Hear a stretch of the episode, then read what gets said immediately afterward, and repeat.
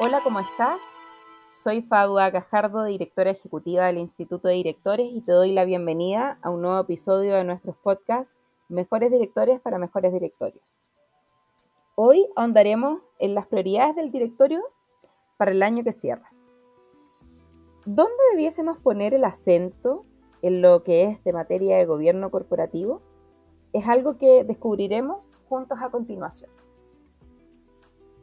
Antes de profundizar en qué debemos poner atención en este 2022, vamos a repasar cuáles eran las prioridades que tenía el directorio. Y hace un año, en Iguay, eh, denominamos que la agenda del directorio estaba plenamente guiada por, primero, temas asociados a estrategia, desempeños y proyecciones que concentraba el 32% de, de las opiniones. El tema de personas era un tema que estaba en un segundo lugar, con el 25% de las preferencias. Temas financieros y contables ya llevaban el 16% de esta agenda. Temas ambientales, sociales y de gobierno corporativo no ocupaban más del 12% de la agenda del directorio. Y temas operacionales, un 8%, y temas de normativa y de cumplimiento y de riesgo solo con un 7%.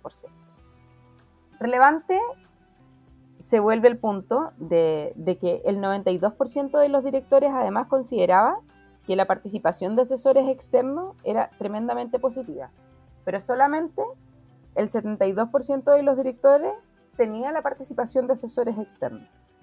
Con todo esto, las prioridades del directorio para este año, tanto en Argentina, Brasil, Chile, estuvieron cambiando. Y eso es algo que obviamente no llama la atención, sino que tiene que ver específicamente por el contexto que estábamos viviendo.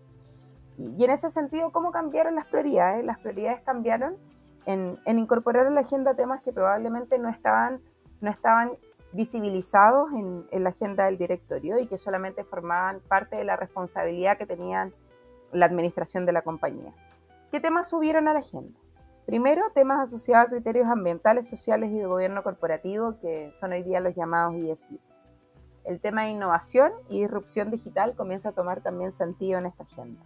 La transformación digital y nuevas tecnologías, sobre todo pensando en la pandemia. La planificación estratégica y la asignación de capital también de largo plazo. Los resultados de desempeño y metas económico-financieras vemos no con sorpresa que estas temáticas ya no se centran solamente en los resultados de corto plazo, o sea, en cómo nos ha ido en este año en curso. Y hace varios años ya estábamos observando una evolución en las prioridades de las organizaciones que se reflejaban con tener una mayor responsabilidad respecto del entorno y que esto se traducía como en un compromiso mucho más firme con materias asociadas a sostenibilidad, sustentabilidad y a estos criterios llamados ESG. La innovación, la inclusión y disrupción también comienzan a ser claves en las agendas del directorio. Este 2022 vemos, por ejemplo, cómo se avanza sobre este terreno en materias de inclusión, en diversidad, y en un panorama post-pandémico nos encontramos en un punto de inflexión para lograr mayores niveles en cada una de estas, siendo fundamental en la ecuación para el éxito de cada una de las compañías la transformación digital y las nuevas tecnologías era otro tema que comenzaba a tomar eh, quizás acento en, la agenda del directorio. Y sin duda que subirse al carro finalmente de la digitalización de los procesos es absolutamente esencial para la sobrevivencia de las organizaciones.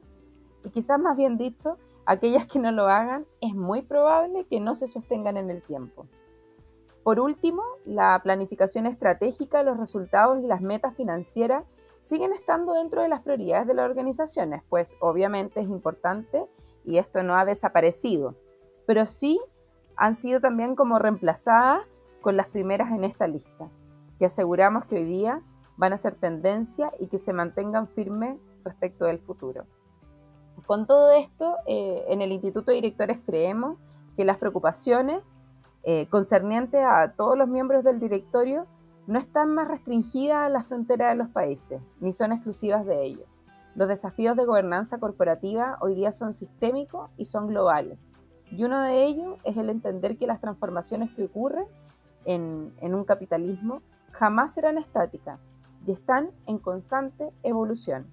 Los directorios tienen hoy día la oportunidad y quizás el deber de tener que liderar esta revolución empresarial.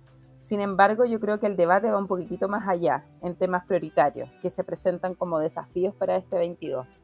Y, la crucial evolución y transformación de las empresas en, Latinoamérica será y pasará por, por el poder velar por esta seguridad, por ejemplo, cibernética, el incluir criterios ESG, que son estos ambientales, sociales y de gobernanza, el, el poder tener una, no solo un plan estratégico, sino que el diseñar esta estrategia de negocio, gestionarlo, el ir gestionando riesgos, incluyendo estos riesgos que no son los clásicos riesgos, sino que son estos clásicos emergentes eh, que se ponen en la agenda, y el cuidar que existe una adecuada gestión de las personas. Por ello, las empresas hoy día deben contar con directorios que estén preparados para poder aportar valor al negocio, para poder cuestionar y retar a este statu quo para replantear su rol en la sociedad contemporánea y cumplir así con su propósito a cabalidad. Te agradecemos por acompañarnos en este nuevo episodio y nos vemos en un próximo capítulo de Mejores Directores para Mejores Directores.